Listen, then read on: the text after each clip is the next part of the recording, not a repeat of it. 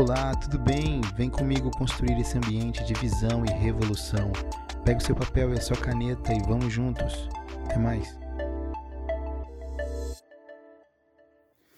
Olá, meus queridos, tudo bem? Como vocês estão? Espero que esteja todo mundo muito bem. A gente está aqui mais uma vez no nosso Visão e Revolução, esse ambiente preparado, essa mesa, essa tela em branco, onde a gente vai junto, sempre construindo, sempre edificando. Seja muito bem-vindo. Você que é a primeira vez que está ou ouvindo esse podcast ou então participando aqui desse grupo do Telegram e vendo esses vídeos pela primeira vez, seja muito bem-vindo. Espero que você tenha sido edificado nos anteriores e que você continue sendo edificado nos próximos. Que você, ao término do vídeo, faça o seu comentário, deixe lá a sua informação, o seu ponto.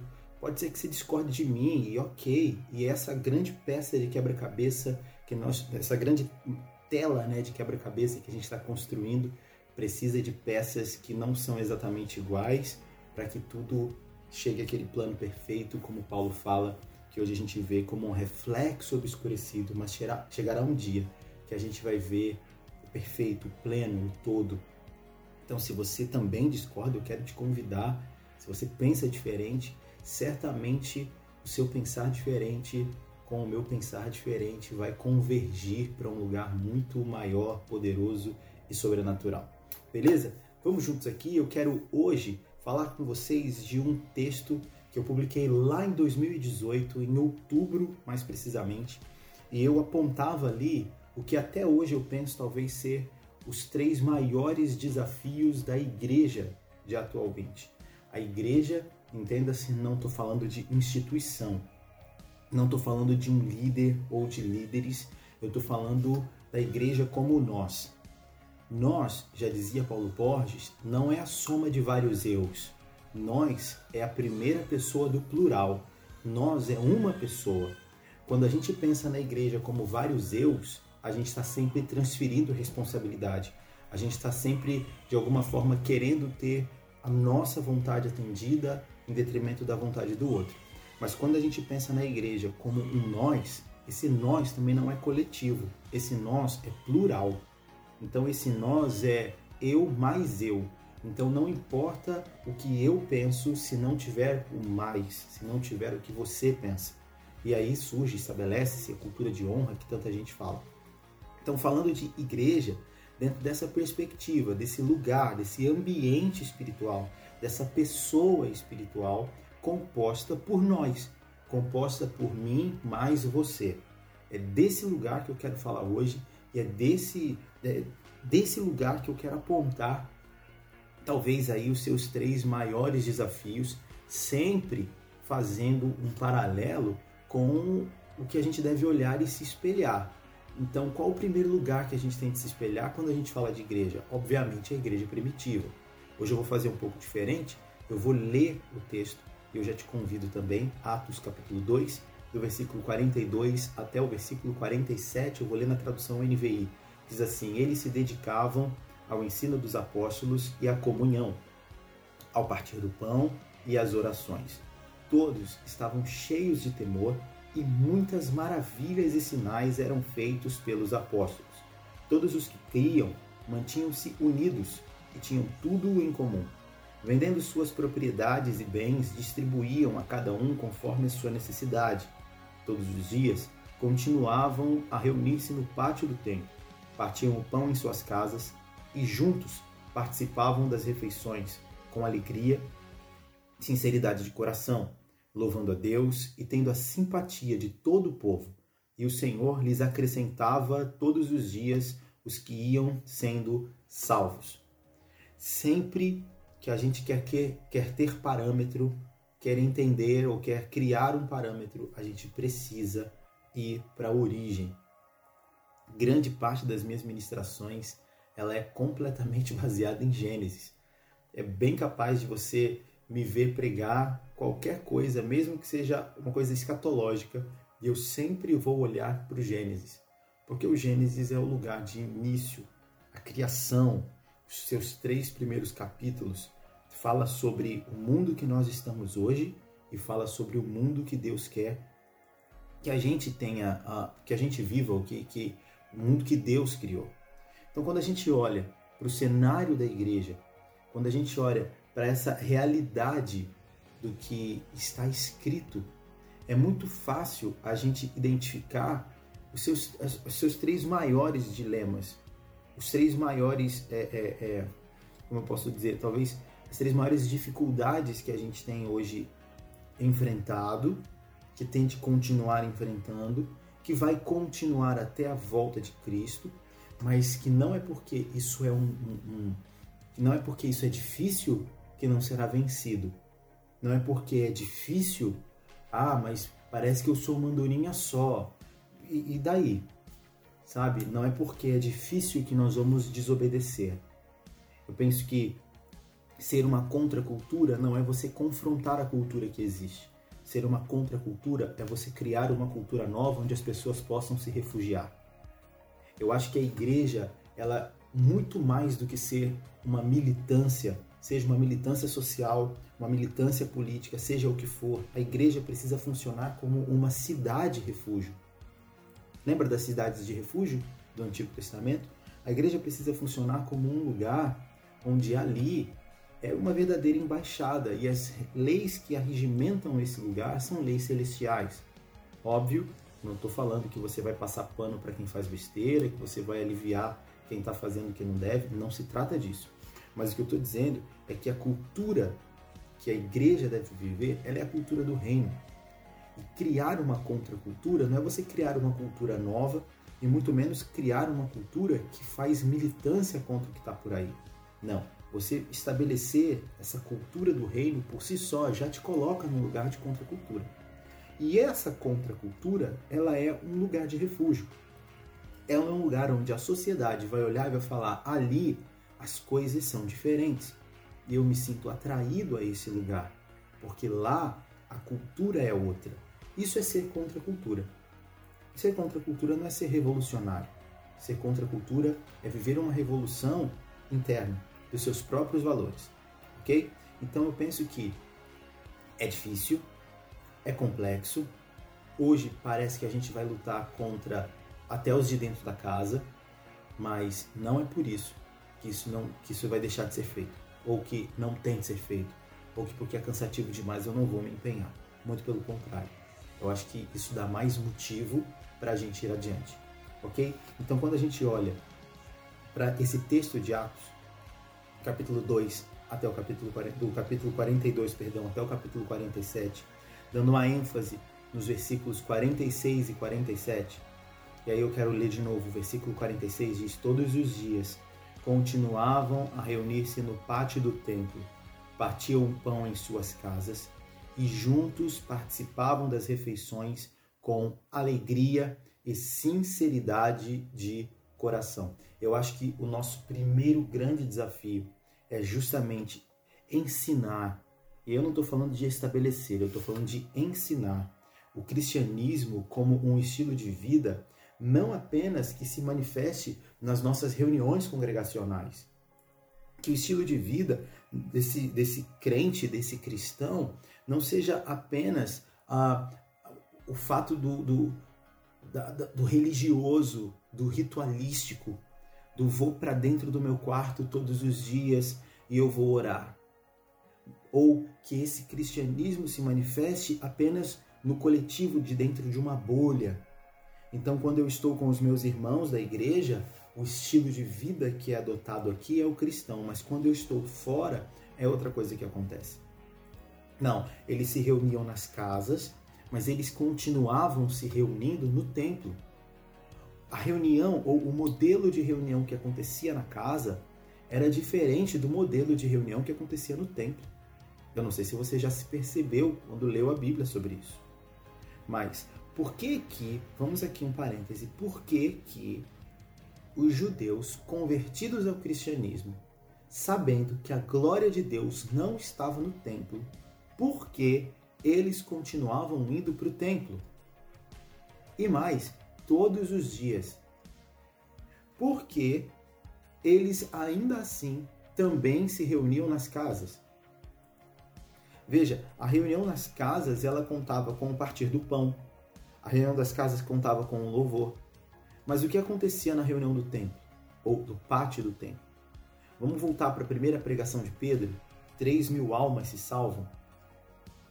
Quantas casas seria isso? Era praticamente impossível você dar conta de tantas casas, sabendo que só eram contados homens, mulheres e crianças não. Então, é, quantas casas você teria de dar conta para que a doutrina dos apóstolos, e a doutrina dos apóstolos não é uma doutrina evangeliquez, não é uma doutrina uh, política, a doutrina dos apóstolos era o testemunho de Jesus. O que eu vi Jesus fazer, eu ensino. Então, como você vai fundamentar a igreja que crescia, que nascia em várias e várias e várias casas de forma fragmentada? Não seria possível. Então, qual era o lugar onde nós conseguiríamos alinhar mensagem?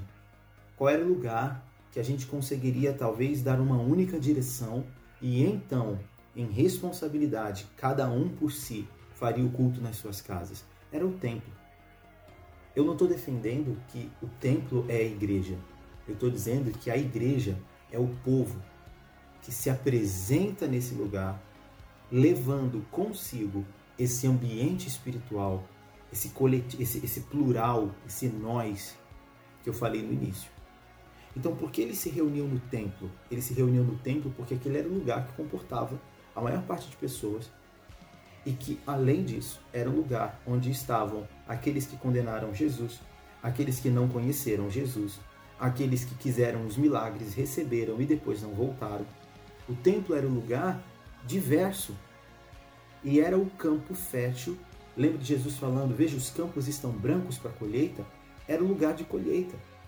Era o lugar onde a mensagem podia ser pregada para alinhar aqueles que já eram cristãos, mas também era o lugar que poderia promover colheita.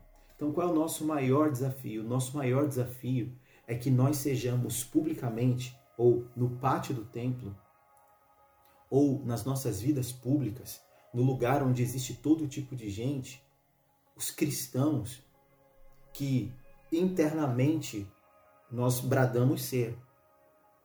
O maior desafio da igreja hoje é que o crente que senta na sua cadeira manifeste um estilo de vida fora desse lugar semelhante ao que talvez ele manifesta lá dentro. E aí eu não estou abrindo precedente para falar de gente que é falso crente, tá? Eu só estou dizendo que, supostamente, um crente que é realmente um crente que está na igreja, ele precisa desenvolver o seu estilo de vida público, tal qual ele desenvolve a sua liturgia congregacional. Nós precisamos ser cristãos do pátio do templo, tal qual somos cristãos de dentro das casas. Ou vice-versa, porque também tem gente que dentro de casa só um milagre, né? Mas enfim. Segundo, a igreja precisa ser um lugar de verdadeiro prazer, onde as pessoas elas se reúnem de, de, de, de, forma sincera, de coração voluntário, elas querem estar ali, não é que elas precisam estar ali por troca de uma bênção, para receber alguma coisa, por um compromisso firmado, porque eu tenho uma unção, porque eu tenho um cargo, porque eu tenho um título. A igreja, o ambiente, as nossas reuniões, precisam ser um lugar de prazer. E eu vou para lá porque eu tenho prazer na comunhão. A igreja primitiva, eles diariamente se reuniam em ambos os lugares, no pátio do templo e nas suas casas, com alegria e com sinceridade de coração, louvando a Deus. Então eles iam, eu não estou vindo para cá porque Jesus vai fazer um milagre. Eu não estou vindo para cá porque os apóstolos vão fazer um milagre. Eu estou vindo para cá para perseverar na comunhão, na doutrina dos apóstolos e no partir do pão. Nós temos que encontrar prazer nisso. Nós temos que encontrar prazer na comunhão da igreja. Nós temos de encontrar prazer no sacrifício de cultuar. Se você vê do início da, da palavra do Antigo Testamento até Paulo falando em Romanos 12, 1, culto é sacrifício. E naturalmente, congregar também será. Naturalmente, estar nesse ambiente espiritual vai requerer de nós sacrifício. Agora, assim como Jesus encontrou prazer no sacrifício, se estamos nos tornando a imagem do Filho, nós precisamos encontrar prazer nesse sacrifício. Encontrar prazer em ter comunhão com aqueles que são diferentes de nós. Encontrar prazer em ter comunhão com o pastor que talvez dê mais atenção a uma pessoa do que a outra. Ou encontrar prazer com um pastor que não é tão bíblico quanto eu imaginava, mas encontrar prazer no ambiente, encontrar prazer na comunhão ter, e fazer isso com sinceridade. Fazer isso com alegria. É difícil, extremamente difícil. Sabe, muitas pessoas não param para pensar. É, é, muito simples, e aí falando como alguém que lidera uma igreja, é muito simples. Quando um membro não está satisfeito com alguma coisa, ele simplesmente pode chegar e falar assim: vou sair da igreja. E aí, sejam por motivos reais, por motivos que não são tão reais assim, mas amém. E quando a liderança da igreja encontra as suas dificuldades, ele é obrigado a encontrar prazer ali. E aí eu não estou falando de uma liderança que vai entrar com controle, que vai entrar com manipulação. Eu não estou falando disso. Estou falando de alguém coerente, ok? Então, eu penso que a maturidade que nós temos que desenvolver hoje não é uma maturidade de que o sacerdote é mais maduro do que eu, porque todos nós somos sacerdotes. A maturidade sacerdotal vai dizer que nós temos que encontrar prazer no sacrifício. Nós temos que encontrar prazer na comunhão e fazer isso com sinceridade de coração e alegria. O reino de Deus é um reino de paz, justiça e alegria no espírito. A alegria, ela é no espírito. Ela não é uma sensação feliz. Ela não é um estou me divertindo aqui. Não, ele é um contentamento espiritual. Certamente a igreja é esse lugar. E quando eu digo igreja, mais uma vez, eu estou falando de um ambiente espiritual. Eu não estou falando de uma instituição ou de uma organização ou nem mesmo de uma igreja local. Porque o que define o templo é a igreja que se apresenta nele. Ou seja, a reunião do nós é que vai decidir ou definir como vai ser o ambiente daquele templo. E não é a organização do templo, não é a liderança do pastor ou a doutrina da igreja que vai definir o, o, o contrário. Isso é muito sério e falta maturidade para a gente nesse lugar ainda. Então nós precisamos aprender a chegar nesse lugar com sinceridade, ter prazer nós precisamos encontrar prazer em estar junto. Nós precisamos encontrar prazer em nos reunir de forma sincera e parar de ir para a igreja para sentir toque da presença ou para sentir fogo percorrendo a gente ou para receber uma bênção, um milagre, uma palavra, uma provisão. O culto não é nosso, o culto é para Ele. Então eu penso que quando encontramos o prazer da comunhão com Ele, encontraremos o prazer na comunhão com os irmãos também. Tudo parte de um ambiente de prazer. A terceira coisa, eu penso que uma comunidade de fé, ela precisa uh, ser um lugar, e aí eu estou falando diretamente de uma comunidade local. Ela precisa ser um lugar agradável à sociedade. As pessoas precisam ter simpatia por esse lugar a igreja ela tem que ser posicionada de uma forma que ela alcance a estima de todos, sem perder os seus valores primordiais, sem perder a mensagem de Jesus.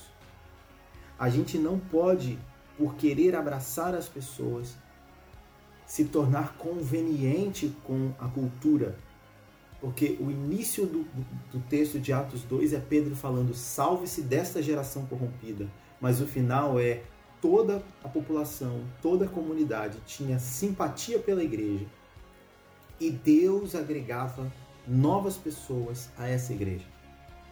Será que nós temos sido um ambiente, e aí eu retorno para esse lugar de ambiente espiritual. Eu comecei falando agora de comunidade local, mas eu falo agora de ambiente espiritual. Será que nós temos sido esse ambiente espiritual que dá prazer às pessoas? Mantendo os nossos valores, porque se eu provoco simpatia no povo, mantendo os meus valores, eu estou dando para as pessoas a salvação que elas precisam. Porque o que as pessoas querem hoje muito mais do que um lugar de fala, elas querem pertencimento. Elas querem se sentir acolhidas, elas querem se sentir amadas, mas elas não podem ocupar um lugar, um pedestal de ser adorado pela sua fragilidade.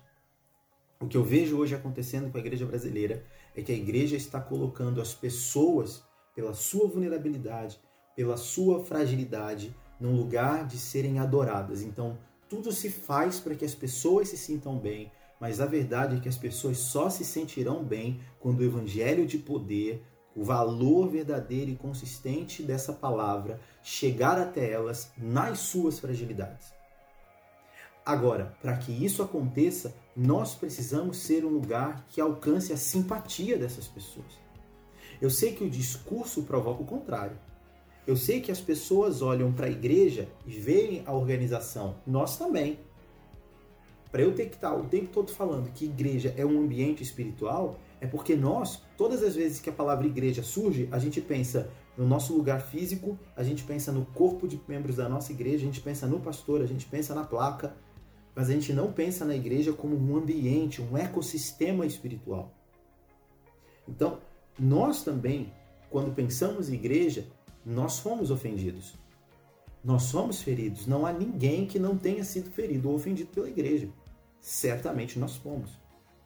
Então, o que essas pessoas pensam sobre igreja? E o que nós, que agora entendemos que igreja é um ambiente espiritual, estamos oferecendo.